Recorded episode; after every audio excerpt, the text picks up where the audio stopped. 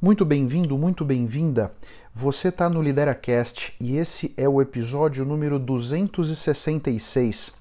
Hoje eu vou trazer para vocês o áudio de um webinar que eu participei com o pessoal do DSI Partners. Nós conversamos sobre liderança, conversamos sobre criatividade, empatia, confiança, autoconhecimento. No final tem mais alguns pitacos sobre venda, sobre marketing. Eu achei uma conversa muito interessante, com uma energia lá em cima, eram mais de 230 participantes. Teve muita interação, foi muito divertido participar, falar de assuntos que eu sou apaixonado. Espero que vocês gostem. Como ele veio, o que ele pensa a respeito do que deve ser um líder inspirador. Então, muito bem-vindo, Otávio. Muito obrigado. Prazer ter... Muito obrigado, Marco. Muito obrigado a galera da DSI pelo convite. Para mim é uma honra, um prazer estar conversando com vocês aqui sobre liderança, sobre vendas, que são dois assuntos que eu sou super apaixonado. Eu acredito que nesse mundo que nós vivemos, uma das, uma das responsabilidades mais importantes do líder é conseguir inspirar a equipe.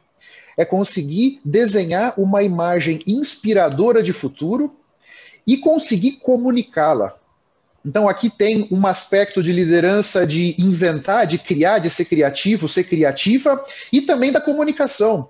Que nesse mundo moderno que a gente vive, esse mundo digital, esse mundo virtual, é, são, é um desafio adicional para todos nós. Porque nós somos necessariamente, nós vamos precisar construir, encontrar os meios para construir relações com empatia, relações com confiança através do vídeo porque pelo menos pode ser que no futuro a gente vai, vamos estar todos vacinados e vamos voltar para uma certa normalidade, mas eu acredito que essas reuniões por vídeo vão continuar, já que elas trouxeram redução de custo, elas trouxeram agilidade, facilitaram de uma série de aspectos os negócios, as relações, seja pessoais como profissionais. Então todos nós precisamos estar muito atentos a isso e sempre com a nossa equipe, seja dependendo do seu escopo de atuação, né? O CEO de uma empresa vai buscar uma imagem inspiradora de futuro para toda aquela empresa, mas você que tem um departamento, você que tem um grupo de pessoas com você, cabe a você, líder, inspirar, organizar os meios para que essas pessoas se motivem, para que essas pessoas estejam comprometidas, determinadas e todos remando na mesma, com a mesma sincronia para que esse barco possa caminhar na maior velocidade possível na direção desses objetivos. É assim como eu vejo, Marco. Essa questão do líder inspirador é muitíssimo importante. A gente tem que conquistar a equipe pelo coração. A verdade é que máquinas, equipamentos, softwares, esse é o dinheiro compra. Qualquer empresa que tem dinheiro pode comprar. Agora, engajamento, motivação, comprometimento, isso nós temos que conquistar pelo coração. E essa, esse desenho dessa visão de futuro que o líder vai fazer ou deve fazer é fundamental, é determinante para que as pessoas sigam esse líder ou essa líder com o coração. Quando a gente consegue essa conexão genuína, engajar as pessoas genuinamente num mesmo objetivo, puxa vida, aí tudo caminha mais devagar, tudo caminha mais devagar no sentido, todos estão juntos, os esforços estão somados, todo mundo remando na mesma direção, com o mesmo objetivo em mente, sabe? É assim como eu vejo. Muito bom, muito bacana, é, Otávio. E eu acho que esse aspecto de liderança é muito interessante, né? Porque o líder, obviamente, ele, ele tem que inspirar e ele tem que ser de verdade, né? Na verdade, é, o, ele tem que inspirar pelo propósito dele, ele tem que inspirar pelo que ele diz, mas mais pelo que ele faz, né? E como que você acha que essa credibilidade do líder deve transparecer para que ele realmente conquiste as equipes e possa liderar as equipes, principalmente num momento como esse que a gente vive, né? Eu acho que um grande ponto que, de certa forma, dificulta a vida dos líderes nesse momento é que, às vezes, você, você tem uma imagem de futuro, você tem aquilo dentro de você, mas você ainda não tem claro quais passos precisam ser tomados para você chegar lá. E a verdade, na minha forma de ver, e a questão da confiança aqui é justamente essa. O líder não precisa saber tudo. Você não precisa saber qual é o caminho que vai precisar ser trilhado para chegar naquela, naquela, naquela visão inspiradora. A equipe vai te ajudar. Na medida em que você for genuíno, colocando, meus caros, é para cá que eu acho que nós devemos ir por causa disso e disse disso, com histórias, com metáforas, né? Lembrando que tem pessoas que são auditivos, outros são sinestésicos, outros são visuais. É preciso que você explore todas essas potencialidades das pessoas para passar para elas da forma mais, vamos dizer, real possível, usando o canal de cada um preferencial de aprendizagem para que as pessoas consigam visualizar, entender bem aquilo dentro de você, mas deixando claro, eu não tenho todas as respostas. Como é que nós juntos vamos construir esse caminho para nos aproximarmos desse futuro que eu estou idealizando? Quando o líder é genuíno nesse ponto, entendendo e sem nenhum problema, expondo ali as suas fortalezas e as suas fraquezas, é que a equipe vai entender: esse aqui não é o Clark Kent, não é o super-homem. É um homem como qualquer um de nós, que casualmente está nosso chefe. Amanhã a coisa pode virar, estamos numa outra empresa, você aqui é meu chefe, aqui eu sou o seu chefe, amanhã somos pares. Essa flexibilidade esse entendimento me parece que são fundamentais para que a confiança possa permear essas relações. Muito bom. É, eu estou 100% de acordo com você, essa é a minha, é a minha experiência também, e muitas vezes o que eu percebo é que existe uma pouca consistência, algumas vezes, entre, entre a liderança, o que ele gostaria de ser e o que ele realmente é. Eu acho que esse é um dos grandes desafios. E ligando a isso, eu acho que talvez para que realmente esse desafio seja ultrapassado, a percepção que eu tenho é que é, esse líder tem que passar por um profundo autoconhecimento, né, Otávio? Eu, eu acho que é o perigo, muitas vezes, de um líder achar que, não, eu tenho essa característica de liderança natural, eu sou um líder nato, então, eu naturalmente vou liderar as equipes, vou mover as equipes e vou inspirar as equipes. É, você acredita nesse autoconhecimento como sendo um complemento muito relevante e importante? Eu diria, eu nem chamaria de um complemento. Eu acho que é fundamental.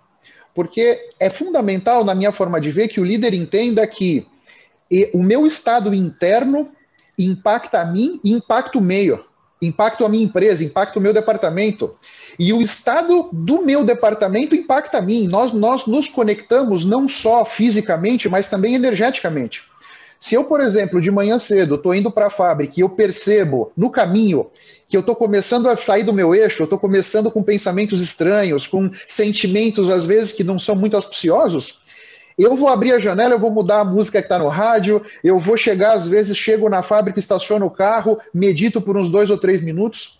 Porque eu tenho claro que eu vou impactar a performance das pessoas, e se eu vou impactar, eu quero impactar para somar e não para subtrair, né?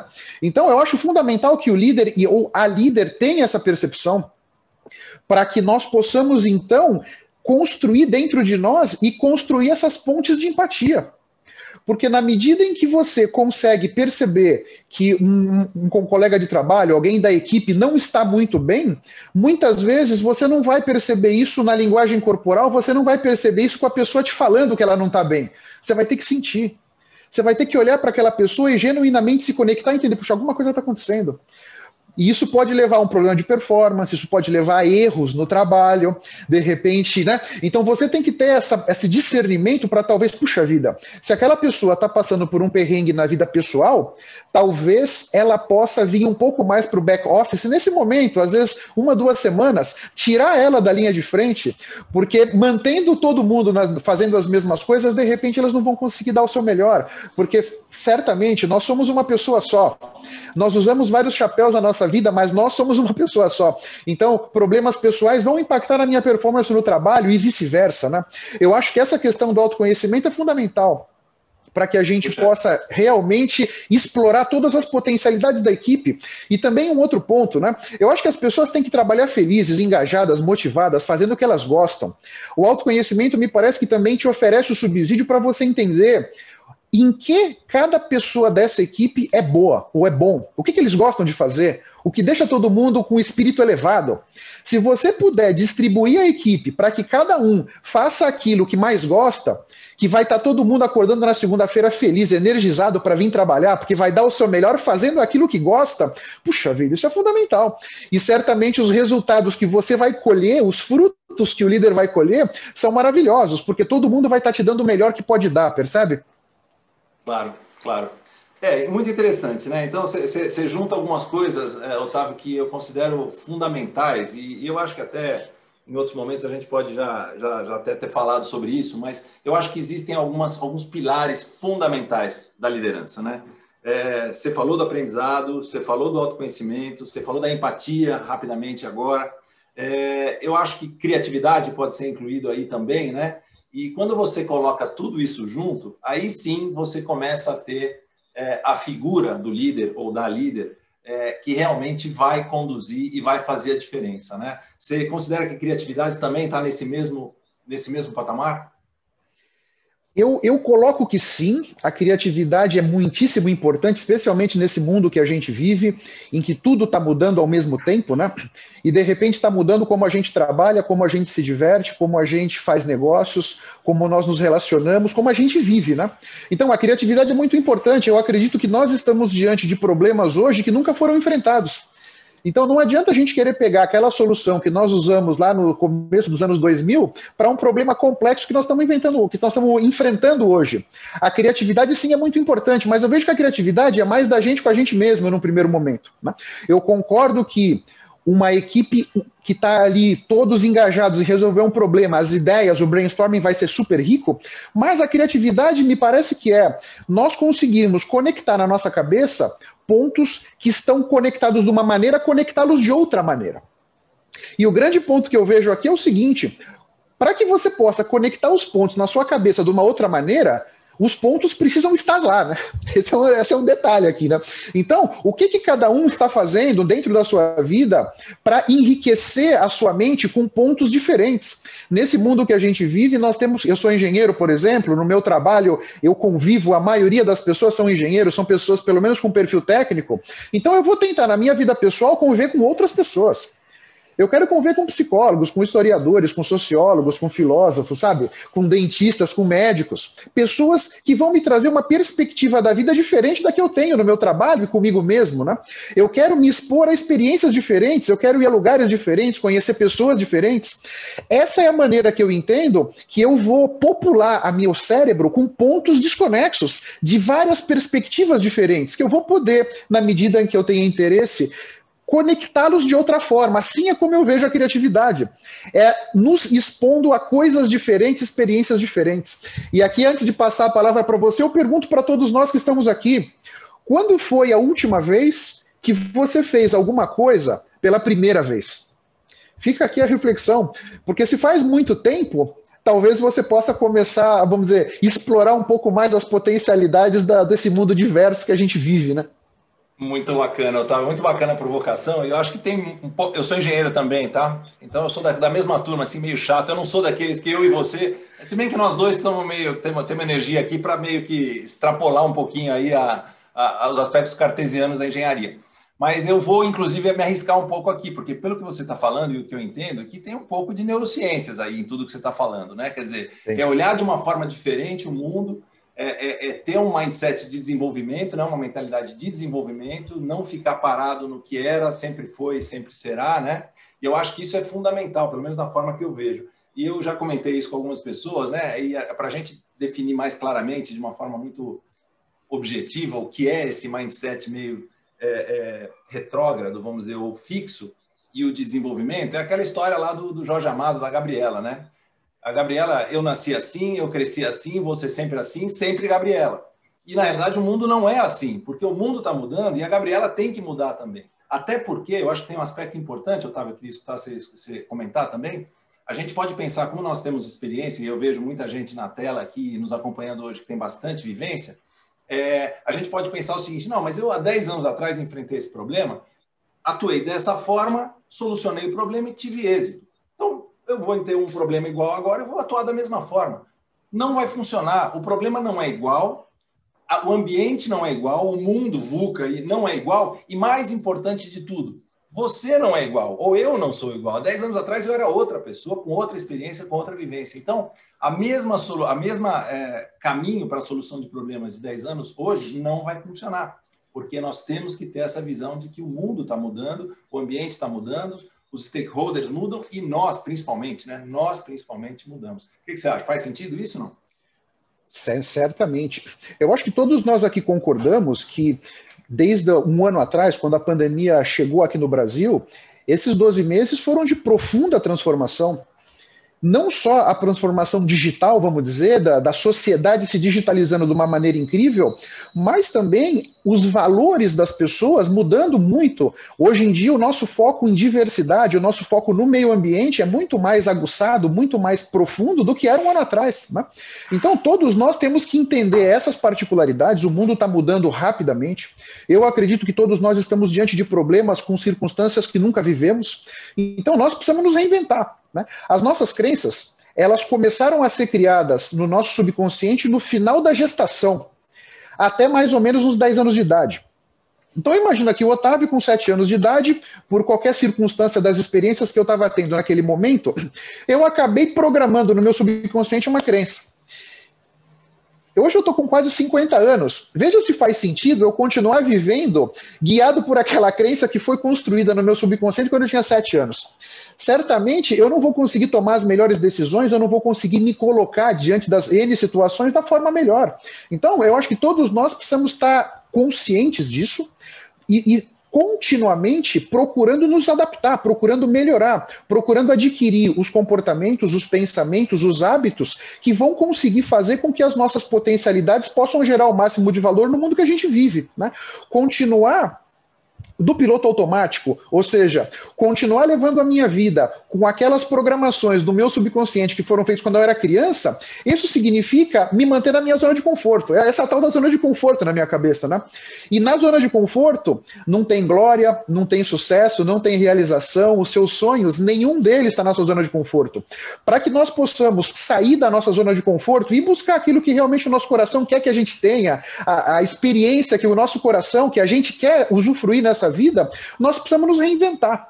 Porque se você pensar bem, lá pelos anos 80, 90, o tempo de validade de uma competência era na casa de 30 anos. Portanto, a pessoa se formava na faculdade, praticamente durante toda a vida profissional, ela iria usar aquelas competências que ela aprendeu na faculdade. Hoje, o tempo de validade de uma competência está na casa de 5 anos e diminuindo. Isso significa, só para fazer uma conta fácil, nós homens vamos trabalhar por 35 anos, né? Se as competências duram cinco anos, nós vamos passar por pelo menos sete ciclos de aprendizagem de novas competências. Não para que a gente melhore, mas para que nós nos mantenhamos aí na crista da onda. Né? Então, esse ciclo de aprendizagem é muito importante, é importante que todos nós aqui tenhamos isso claro. Caso a gente decida não nos adaptarmos, e é uma decisão nossa, o livre-arbítrio permite que a gente faça o que a gente quiser. Mas na medida em que você decide não se adaptar, não se atualizar, não adquirir as competências, os hábitos, pensamentos, comportamentos que vão ser melhor, poder explorar melhor as experiências desse momento que a gente vive, você vai estar, de certa forma, trazendo para a sua vida ansiedade, sofrimento e falta de perspectiva. E aqui eu coloco um ponto, uma provocação aqui, Quantas pessoas estão nesse momento atrás de um propósito? E todo mundo quer trabalhar com propósito, e as empresas estão atrás de propósitos, e eu vejo todo mundo buscando propósito aqui no fora, né? Vamos buscar um propósito fazendo um novo curso, buscando uma nova formação e uma, um, não sei, um workshop, um seminário. Eu acho que essa questão do propósito está dentro de nós. A gente tem que olhar para dentro para encontrar essas respostas, né? E ter a flexibilidade e adaptabilidade, só para completar, de perceber que nós precisamos continuamente nos enxergar como um software versão beta, que é um software que está sempre aberto e tem sempre a possibilidade de ser refinado, de ser melhorado, novas potencialidades serem incorporadas para que esse software possa cumprir melhor as funções que ele tiver, né? Nesse sentido que eu vejo que nós temos que nos ver, né? Não, eu acho que é isso mesmo. E eu, desculpa, eu ia fazer um comentário a respeito do propósito, e sem dúvida, né? Propósito não é uma moda do momento. Propósito é uma, é uma conclusão de uma série de experiências que cada um de nós tem, e nós chegamos a, a, a essa conclusão do que realmente nos move, do que realmente é relevante e importante para a gente. E aí sim nós vamos buscar o nosso caminho e chegar perto de pessoas que têm propósitos similares e de empresas que têm esses propósitos e esses valores e dessa forma a coisa acontece. Não, não dá para eu ajustar o meu propósito à, à moda ou, ou ao momento, né? É, isso dúvida. vai certamente, e principalmente para um líder, isso vai é, impactar muito fortemente a credibilidade do líder. O líder não pode simplesmente falar da boca para fora que ele está preocupado com as pessoas, que ele está preocupado com o meio ambiente, que ele está preocupado com tudo, mas deixo bem claro, o que me move é dinheiro. Então, para um pouquinho. Qual que é? Você está inconsistente, né, meu amigo? É, total, total. Então, É, essa eu acho que é uma coisa que é bastante relevante. E às vezes, por mais absurdo que possa parecer, eu estou falando algo que muita gente que está olhando fala, não, mas isso não acontece. Acontece, eu tenho acontece. exemplos, acontece. A pessoa acontece. tem o speech padrão, o speech esperado, o speech de vendas né, da, da própria pessoa, mas o que move realmente, e na hora do vamos ver, na hora da, da relação líder-liderado, one-on-one ali, um a um, frente a frente, aí a pessoa mostra que realmente é. E isso Sem é dúvida. muito grave porque ele está definindo um propósito que não é realmente o dele, ou ele está claro. definindo um perfil que não é realmente o dele. E é, essa falta tava... de coerência, essa claro. falta de coerência que as pessoas percebem, né? Talvez claro. esse líder, nesse exemplo, né? Eu nem me dei conta que eu vendo uma imagem que não é aquela imagem que de fato está no meu coração. Eu posso até não me dar conta, mas as pessoas à minha volta vão se dar conta imediatamente, e isso vai ser uma grande quebra de confiança, porque, peraí, eu posso confiar nessa pessoa? Porque, pô, ele vem me falando da preocupação com as pessoas, o meio ambiente, etc., e agora ele está falando de grana, eu posso confiar genuinamente, né? Porque aquela história do copo que quebra, né? Você pode colar os pedacinhos do copo da melhor forma que você puder mas dificilmente você não vai ter nunca o mesmo copo, né? Ele vai ter trincos, ele vai ter pequenos defeitos, né? E essa questão da confiança é fundamental, né? E essa coerência que o líder vai mostrar no transcorrer da carreira, seja nas relações com os funcionários, seja nas relações com clientes, fornecedores, com todas as partes interessadas, isso é muito importante para fortalecer essa coerência e passar essa imagem, vamos dizer, uníssona dos valores que essa pessoa tem, né? Isso é uma coisa muitíssimo importante, né? Sem dúvida, Otávio. E, e, é o que move as pessoas, né? A gente pode até falar em outro momento, acho que não é o caso agora, mas a gente pode falar em motivação intrínseca, extrínseca, pode falar de dinheiro, pode falar de bônus, pode falar de uma série de coisas. Mas o que move realmente as pessoas é o, a pessoa se sentir bem. Aquilo que você falou algum tempo atrás, aí, alguns minutos atrás, é o que, que me move segunda-feira para ir lá, feliz da vida, fazer o meu trabalho.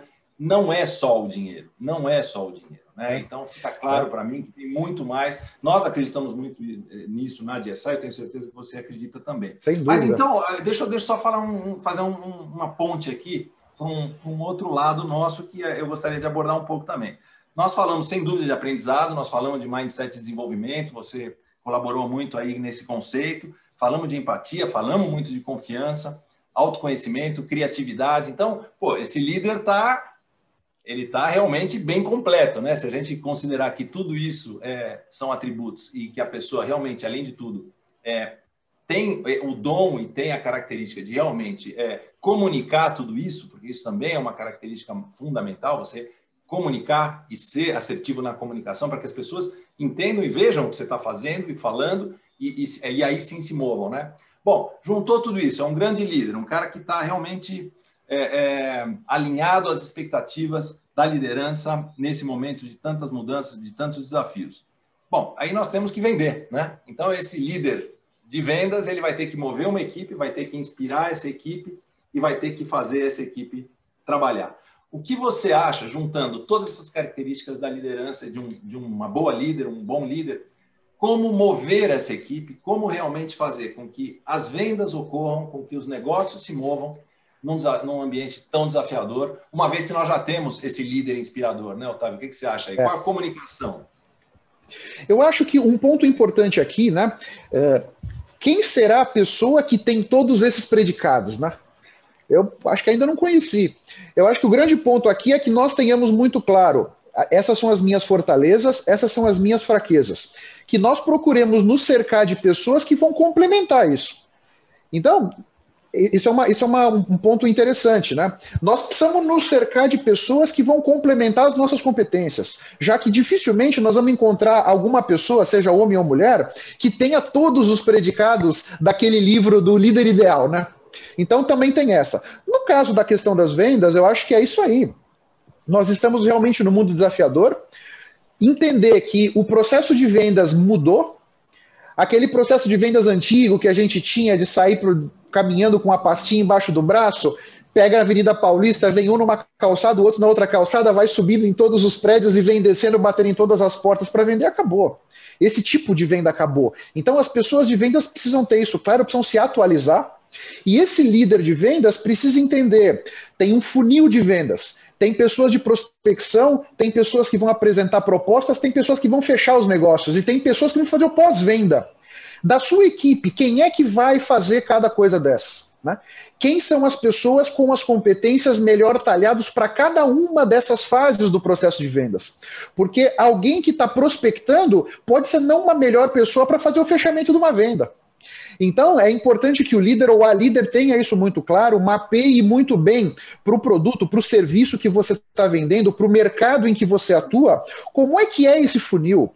Como é que o processo de vendas está desenhado hoje e como é que nós podemos melhorá-lo, né? Para que a gente tenha continuamente novos negócios podendo ser gerados com as pessoas fazendo aquilo que elas têm mais competências para fazer.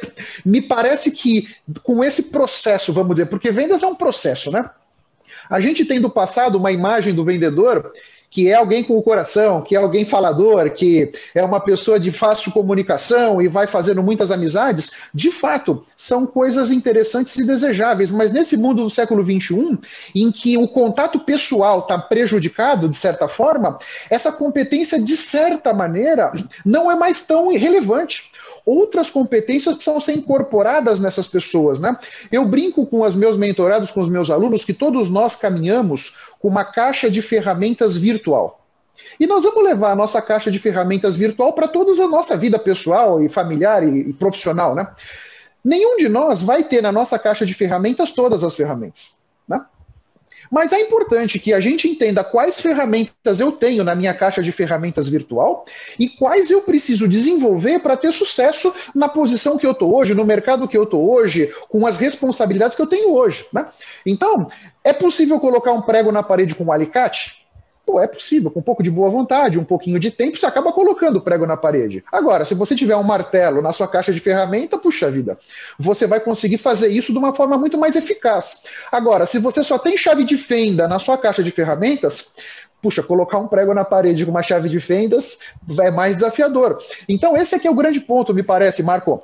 É entender esse processo de vendas com muita clareza e ele vai mudar de produto para produto, de serviço para serviço, de mercado para mercado e escolher a equipe, escolher as pessoas melhor talhadas para participar de cada etapa desse funil. Essa é a grande verdade. E nesse mundo que nós vivemos, o marketing digital é uma competência que precisa ser dominada, na minha forma de ver, por todo mundo que está na área de vendas.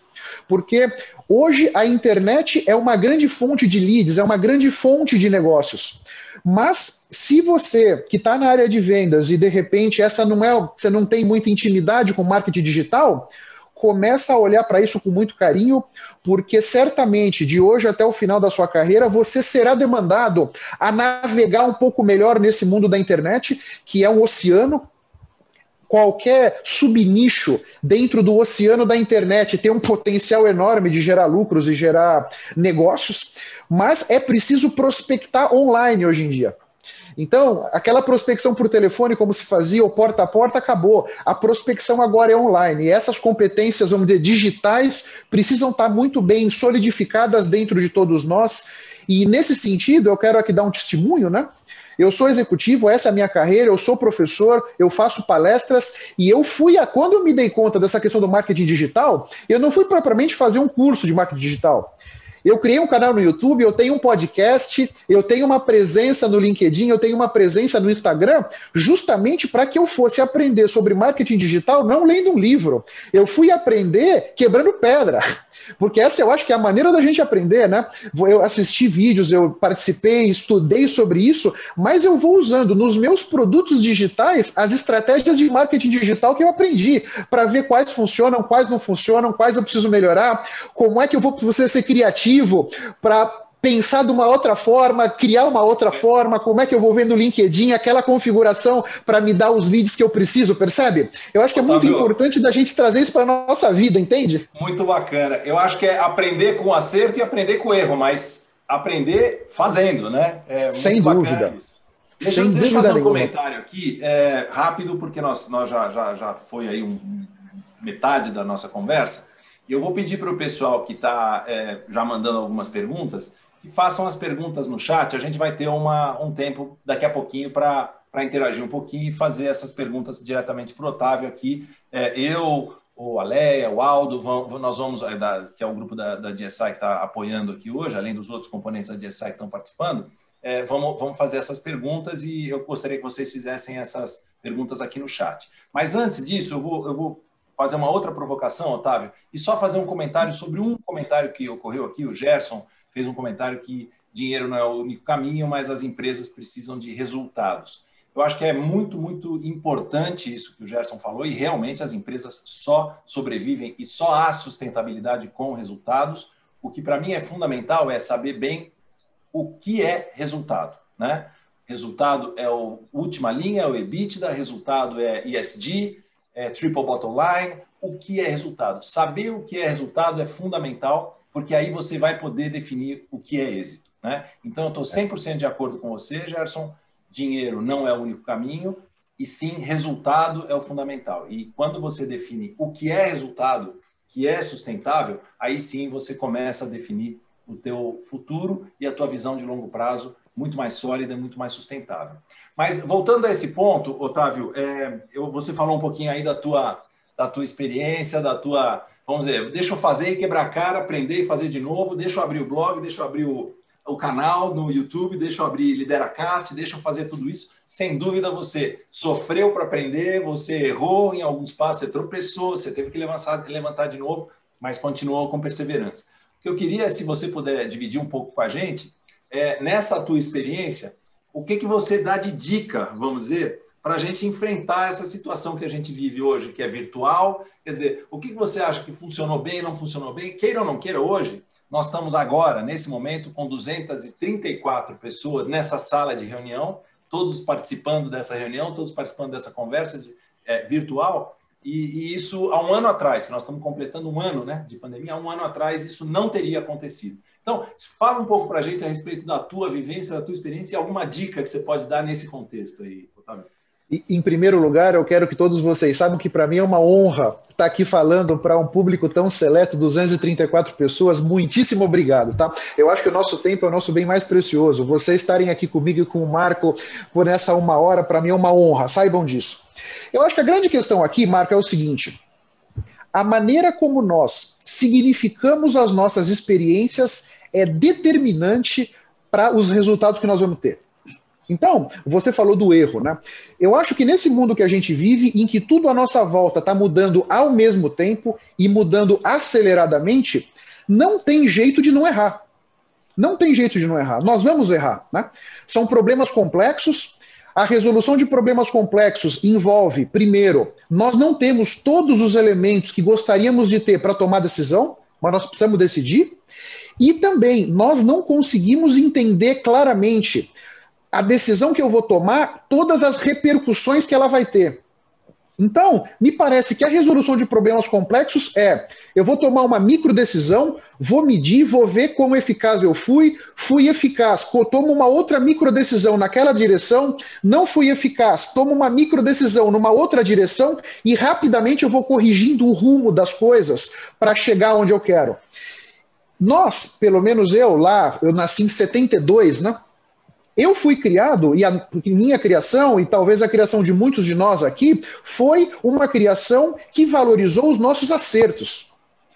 Nós éramos valorizados quando acertávamos e não quando errávamos. Então, isso é uma coisa que a gente precisa ressignificar dentro de nós. Porque, como eu disse, certamente nós vamos cometer erros, nós não vamos encaçapar todas as bolas, isso é claro. Agora, como é que você tem significado os seus erros? Porque eu vejo os meus erros como grandes oportunidades de aprendizagem. Eu acho que a gente aprende mais quando erra do que quando acerta. Se o, se o atacante vai lá, chuta e faz o gol, todo mundo vai festejar e etc. E tudo bem, eventualmente até vai ganhar o jogo. Mas se o atacante vai e não faz o gol, ele vai ter uma oportunidade ali de melhorar tecnicamente, de entender melhor com o técnico do time o que deu errado, com o posicionamento dos jogadores. Esse é o ponto que eu acho relevante aqui e passem a significar os seus erros como oportunidades de aprendizagem. Cada erro que você cometeu está te aproximando da próxima vitória. Esse é um ponto que eu acho relevante. E não encarar que os erros, as falhas, vão te diminuir, vão te drenar energia, vão fazer você ficar, vamos dizer, com o coração azedo. Não pense dessa maneira. Todo mundo erra nesse mundo que a gente está. O erro é parte do jogo e nós precisamos significar, ok O importante é que a gente não fique errando sempre a mesma coisa, né? Obviamente, né? Vamos errar outras coisas, né? A gente tem que errar, aprender com aquele erro e aquele não vamos cometer mais, vamos cometer os outros, os próximos, né? Se a gente fica sempre marcando o passo, cometendo o mesmo erro, tem uma questão aí para ver, né? Mas eu acho que esse é um grande ponto, sabe, Marco? Desenhei essa estratégia, implementamos, não deu certo. Por quê? Fazer um PDCA. A nossa vida hoje é, é girar PDCAs para entender o que, que as coisas deram errado, o que podemos melhorar no próximo passo e dessa maneira vir construindo o um sucesso em cima dos vários erros que a gente vai tendo. É assim como eu vejo. Muito bom, muito bacana. É, obrigado pela tua visão e obrigado pelo teu exemplo, né? Porque na realidade, de novo, se a gente fala de um líder inspirador, é aquele que sabe e viveu o que ele está falando, né? Então não é só acadêmico, mas sim é, é, mão na massa, né, Otávio? É isso aí. Bom, é, pessoal, deixa eu, deixa eu mudar então para um outro para um outro momento aqui da nossa conversa. E o que eu diria é o seguinte, só para enfatizar um ponto importante aqui, né? Nós estamos gravando essa, essa conversa, é, então é importante que vocês saibam disso. E caso vocês não tenham interesse ou não queiram que é, vocês apareçam em alguma imagem, é, seria importante vocês informarem, tá bom? E a outra coisa que eu queria dizer é o seguinte: é, nós vamos eventualmente aí tirar uma foto do grupo é, e tirar uma foto da tela aqui. Tem, tem pessoas que vão fazer isso. Então, se por qualquer motivo vocês não querem aparecer ou não gostariam de aparecer, é, fiquem à vontade para fechar a câmera, tá? Mas essas imagens não serão usadas é, em divulgação comercial ou coisa do tipo. Possivelmente quem vai usar um pouquinho desse disso aqui no futuro é o próprio Otávio, que ele vai usar como conteúdo para os próprios, é, próprios meios de comunicação que ele está usando, para o próprio, é, próprio podcast que ele, que ele produz e, e para o próprio Lideracast, tá bom? Lideracast. Bom, tem algumas perguntas aqui, eu vou começar e, e eu acho que serve como um aquecimento, né? Então, é, um primeiro momento é, é, é aqui o, o, Samuel, que está falando aqui, é, uma, uma, uma pergunta aqui para o Otávio, perguntando como funciona uma prospecção digital é, na sua ótica, de forma prática. Então, o que, que você tem para comentar a respeito disso, Otávio? Olha só, Samuel, Samuel, eu acho assim, obrigado pela pergunta. Eu acho que primeiro é, é, eu tenho um produto, eu tenho um serviço que eu quero vender, né? Então, identificar claramente quem são os meus clientes potenciais. Isso não é propriamente trivial, né? Quem são os meus clientes potenciais? Quais são os tipos de uso que esses clientes vão ter do meu produto. Esse é um outro detalhe que também não é trivial. As pessoas podem comprar o seu produto e aplicá-lo de maneira distinta. Procura entender isso com muita clareza, porque as buscas na internet, buscas na você, internet, você precisa você ser mais ser específico nas palavras-chave, quem você quer buscar, em que região você quer buscar as pessoas. Essa configuração toda precisa ser muito detalhada para que a ferramenta digital possa te dar uma resposta muito interessante e vá te ajudar a resolver essa questão que você tem, percebe? Acho que o pessoal está com o microfone aberto aí. É, se for possível, um por favor, fechar o microfone, é, para não o microfone aberto acaba, acaba dando interferência. Por favor, então, obrigado. Então, Samuel, me parece que é por aí. É entender quem são os seus clientes potenciais, como eles usam os seus produtos e cada, o Google, o LinkedIn, ferramentas diferentes têm configurações diferentes. E aí você vai ter que trabalhar um pouco para entender essas configurações e palavras-chave e tudo mais, para que você tenha da ferramenta as respostas que você gostaria de ter. Esse é um grande ponto. E um segundo ponto que eu te diria é o tal do SEO, né? É Search Engine Optimization. Isso, esse é a, é a, bola da vez, sabe? Você precisa ter uma certa, um certo traquejo com esse SEO para que você use nos seus materiais, seja nos seus textos, nos seus, nas suas descrições de vídeo, palavras-chave que vão trazer pessoas para você, né? No sentido de que as palavras-chave que você usar vão referenciar você no meio digital. Isso também é uma coisa importante que eu aprendi a duras penas aí. E, e, é um mundo novo, né, Otávio? Você é um é aprendizado é. todo dia, né? Agora, é. falando não, não. um pouquinho. Oi, desculpa. Não, não, é um mundo novo e toda semana ele muda. Porque são novas ferramentas, são novas demandas, os algoritmos dessas redes sociais e da internet vão sendo adaptados, porque essas empresas, né, são todas empresas e gigantes, estão sempre buscando desenhar o seu algoritmo de maneira a, entre aspas, favorecer os clientes potenciais que somos nós a pagar pelas buscas, né? Então Exato. nós temos sempre que vir, ou a gente vai botar a mão no bolso, que é uma possibilidade, ou nós vamos ter que desenhar muito bem o nosso site, os nossos textos, as nossas descrições, para fazer uso do algoritmo sem botar a mão no bolso, né? É. Agora, Otávio, um, um tema que é, me parece até conflitivo, mas nessa, seguindo nessa pegada da digitalização, da modernização, da transformação do que o mundo vem passando. Tem uma pergunta da Priscila aqui muito interessante. É, bom, tudo bem, nós estamos nesse mundo tão, tão inovador e tão é, transforma, em, em, processo de transformação ininterrupta. Como se destacar num, num segmento é, de vendas em que se trata de commodities. Ela falou em diesel, mas poderia ser polietileno, poderia ser soda cáustica, sendo um setor normalmente envelhecido, resistente a mudanças, onde, onde o que os concorrentes fazem é apenas preço. Quer dizer, como que a gente, nesse contexto tão inovador e digital, vamos dizer, a gente pode, de alguma forma, se destacar em ambientes que são muito mais conservadores, vamos dizer. A Priscila eu, perguntou. Eu... Aham, obrigado, Priscila. Grande pergunta essa, tá? Eu tenho dentro de mim um, um certo dogma que é: não existe commodity. Não existe commodity. Sempre nós vamos poder encontrar alguma perspectiva, seja do meu produto, seja da minha empresa, seja do meu modelo de negócios, que eu vou conseguir me diferenciar. Né? Então, e, e sempre que eu estou nesse desafio de buscar me diferenciar, sabe o que, que eu lembro, Priscila? Até água tem diferenciação. Tem a garrafinha d'água de 60 centavos e tem aquela da voz norueguesa de 30 reais para os mesmos mililitros de água. Então, olha para não só para o seu produto, né? Você falou de diz, não só para o produto. Olha entrega, prazo de entrega, prazo de pagamento. Olha o seu modelo de negócios. Olha o que que os seus clientes valorizam. O que que os seus clientes gostariam de ter que a sua concorrência não está oferecendo? Olha para dentro de casa, o que, que você está oferecendo que, a, que os seus clientes não valorizam e não estão dispostos a pagar por aquilo. Você pode despir a sua proposta desses atributos que o cliente não quer pagar. Então, tem muitas coisas que você pode fazer, Priscila. E aí eu te sugiro, sem querer vender o meu peixe aqui, vá no meu canal do YouTube, tem uma palestra minha de marketing business to business, onde justamente eu vou trazer aspectos de diferenciação, vender valor, com cases e exemplos que eu acho que vão poder ilustrar isso que eu estou te dizendo. E faz um contato comigo no LinkedIn, podemos trocar ideias e tentar enriquecer isso. Mas me parece que essa percepção de que nós temos que olhar para a nossa empresa e para a nossa relação com os nossos clientes 360 graus.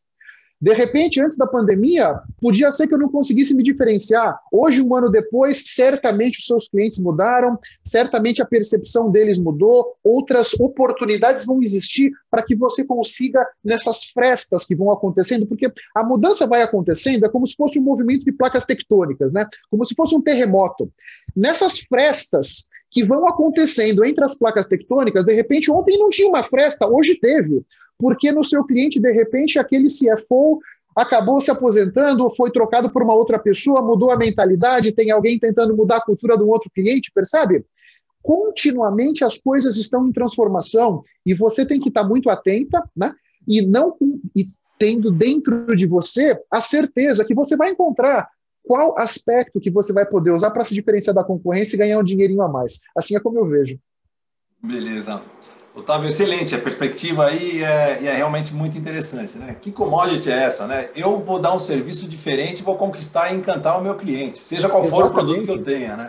Exatamente. Mas, muito bacana. Deixa eu te vou mudar, mudando um pouquinho aqui, a, quem está perguntando agora é a Silvia, e ela aí nessa linha de autodescoberta, de, de, de, resgate individual, né? Como que você percebe essa e, você trabalha essa mudança de comportamento é, baseado em valor e, e propósito? Como que você enxerga isso? Eu acho que o primeiro Silvia, ponto tá? é, é, Silvia, Silvia, obrigado pela pergunta. Eu acho que nós temos que ser primeiro genuínos conosco, né? Entender exatamente o que, que a gente quer, quais são os nossos valores, o que faz o nosso coração transbordar e ter isso muito claro. Uma vez definido isso, caminha nessa direção. Eu acho que nós temos que trabalhar com o olho brilhando o tempo todo. Né? Então, pode ser que na empresa que você está, com as atividades que você tem, o seu olho não esteja brilhando. Sai daí. Sai daí. Nós vivemos 80, 85 anos, talvez 90. nessa nossa, nesse nosso plano que nós estamos aqui, nós escolhemos vir para cá, nós escolhemos viver essa vida. Então, eu acho que 80, 85 anos é muito tempo para a gente não fazer aquilo que a gente ama. Esse é o meu primeiro ponto. Você vai encontrar o sucesso, a realização, a felicidade que você quer na medida em que você conseguir se dedicar para coisas que façam o seu coração transbordar, o seu olho brilhar. Então, esse é o primeiro ponto. E buscar os meios para caminhar nessa direção. Nesse século XXI que a gente vive, nunca antes na história da humanidade foi possível você fazer o que você quiser, Priscila. Hoje nós podemos fazer o que a gente quiser. Nós podemos levar a nossa vida na direção que a gente quiser. Basta você entender para onde você quer ir, porque muitas pessoas reclamam que estão estagnados, que estão insatisfeitos, mas a pessoa também não sabe para onde ela quer ir, né? Para que você consiga ter a energia para sair da sua zona de conforto, primeiro ponto é você entender para onde você quer ir. Porque você pode sair da sua zona de conforto para frente, para trás, para o lado, para cima, para baixo, mas se você não tem muito claro para onde você quer ir, você não ajuda o seu cérebro a te ajudar nesse caminho. Então, entenda para onde você quer ir e caminha naquela direção. Parece que é por aí, Priscila. Beleza, ótimo, ótimo ponto. É interessante, né, Otávio, é, esses contextos, porque é, nesse caminho é, nós tivemos também uma pergunta que é muito interessante. Bom, bacana. Então, lá no início, a gente falou que uh, o líder precisa aprender também e, e, e precisamos é, realmente nos, nos reinventar e como que a gente faz para fazer isso, né? E aí a pergunta que vem aqui é, é bastante interessante no sentido de, é, de como contratar e como compor uma equipe para que a gente tenha essas pessoas que possam é, nos ajudar como líderes ou ajudar os líderes a realmente serem o melhor deles próprios, né? O que, é. que você acha disso? É, eu, eu, concordo. O processo de Seleção e recrutamento é um processo muitíssimo importante em qualquer empresa, né? muitas vezes relegado, né? mas é muito importante para você conseguir, primeiro, mapear exatamente o que a empresa quer. Isso já é um desafio que muitas vezes acaba o taco espirra já ali, né? Na descrição exatamente do que a gente quer contratar, né? Quando você faz uma entrevista com as pessoas, todo mundo vai trazer só o seu lado legal, né? Todo mundo é proativo, todos são têm responsabilidade, são comprometidos, gostam de desafios, gostam de mudança, né? É, eu concordo que é um desafio. O grande ponto, me parece, é conversar com essas pessoas, com amigos dessas pessoas e, e, não simplesmente contratar, e é o que acontece muitas vezes, não simplesmente contratar pelo LinkedIn ou pela internet, e buscar referências, e buscar outras formas de você ver qual é o track record dessa pessoa, do ponto de vista de comportamentos, né? Eu tenho usado muito uma ferramenta que eu acho muito rica, que chama Enneagrama, né? É mais uma ferramenta de mapeamento comportamental e de personalidade, né? E é muito importante, eu, na verdade, uso o Enneagrama, tem outras aí, mas eu acho que é importante, na hora da contratação, que eu entenda quem eu estou contratando em termos de personalidade. Às vezes uma entrevista não é suficiente. Por mais que a pessoa passou pelo RH, passou por vai, um supervisor, veio conversar comigo, conversou com três, quatro pessoas da empresa, eu concordo que é um desafio você identificar esses traços de personalidade ali com conversas de 30, 40, uma hora, né? Então, o grande ponto é o que, que essa pessoa já fez, e, e a internet também te ajuda, né? O que, que tem dessa pessoa? Quem é amigo dessa pessoa? Quem você conhece que também conhece essa pessoa, que pudesse te dar alguns elementos, né? Quantas cascas de banana eu já consegui desviar em função do meu network, né? Puxa vida, que você conhece essa pessoa, trabalhou com você, vocês trabalharam na mesma empresa, por mais que não trabalharam juntos, que percepção você tem, né?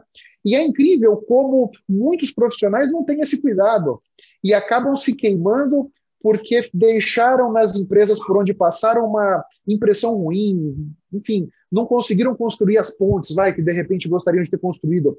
Me parece, Marco, que é um pouco por aí. Esse realmente é um desafio que precisa ainda ser explorado. Agora, um outro ponto legal é Nesse, nesse processo de recrutamento e seleção, as novas startups que estão nesse mundo estão dando um banho, hein?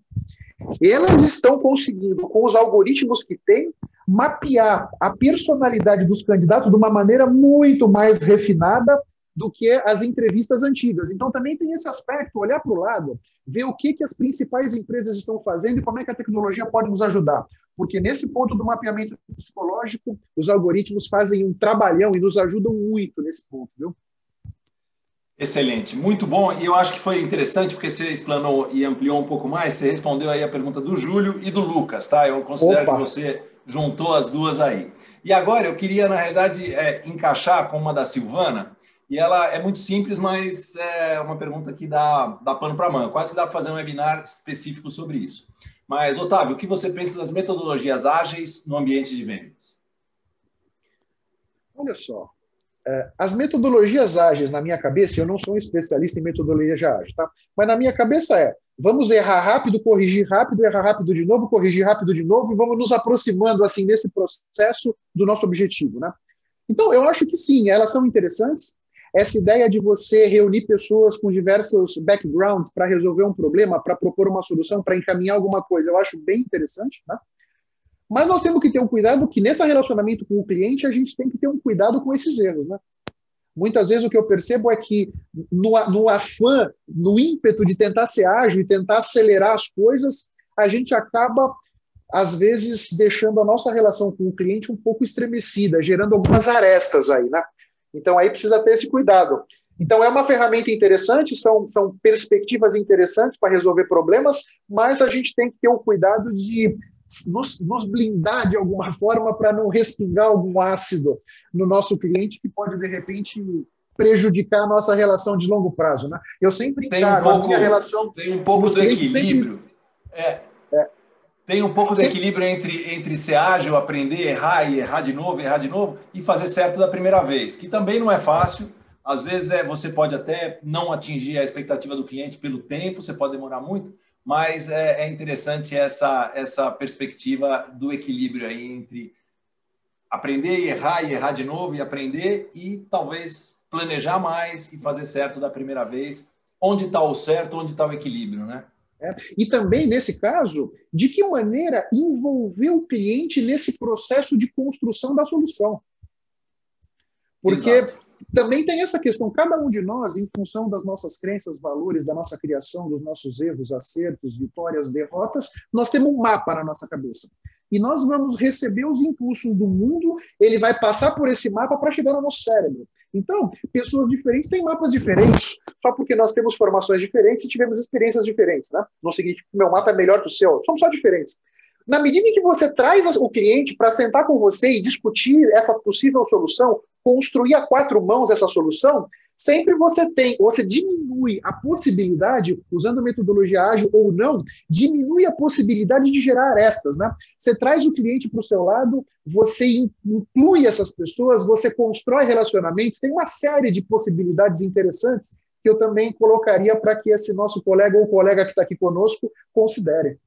Isso. Deixa eu é, fazer um, um, Excelente, eu acho que estamos muito em linha e nós estamos chegando já no fim. Eu vou pedir para o Mário Ferreira, que estava com a mão levantada, fazer a pergunta dele, mas infelizmente essa vai ser a última, tá? São 19h27, a gente tem uma limitação de tempo. Então, Mário, por favor, a sua pergunta. Ah, eu agradeço pela, pela oportunidade, mas na realidade eu fiz aqui uma movimentação equivocada. Então eu passaria a oportunidade para um outro fazer essa última pergunta. Então, deixa eu fazer. Pela excelente palestra que está sendo apresentada.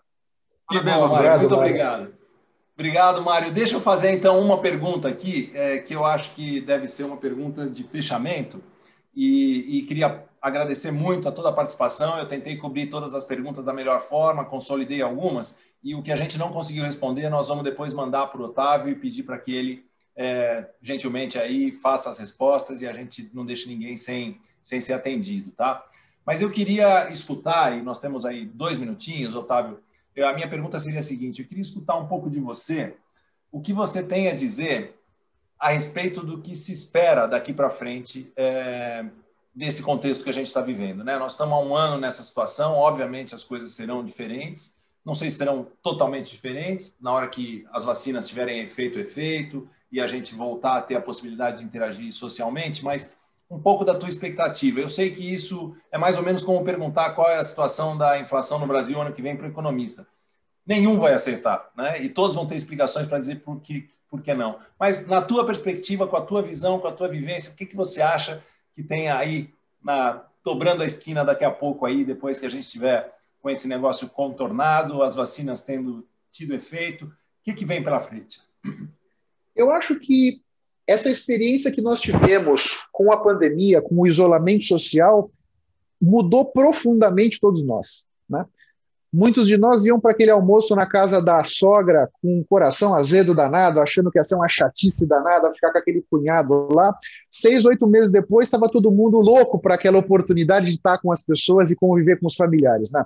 Então, isso nos mudou profundamente, com a digitalização que veio e também transformou a nossa vida.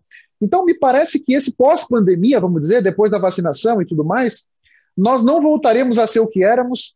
Essa experiência do isolamento social, a experiência do trabalho remoto mudou profundamente todos nós, abriu uma série de possibilidades interessantes para que a gente possa explorar, né?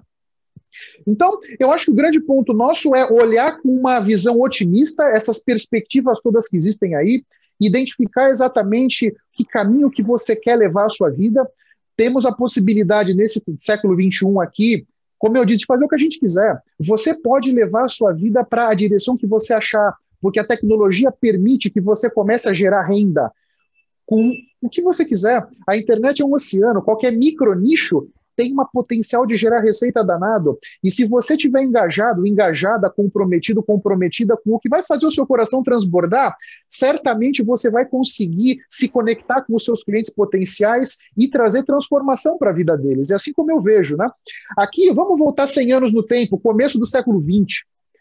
A indústria automobilística começou e todo o pessoal que estava no ecossistema de carroças e carruagens começou a se sentir ameaçado.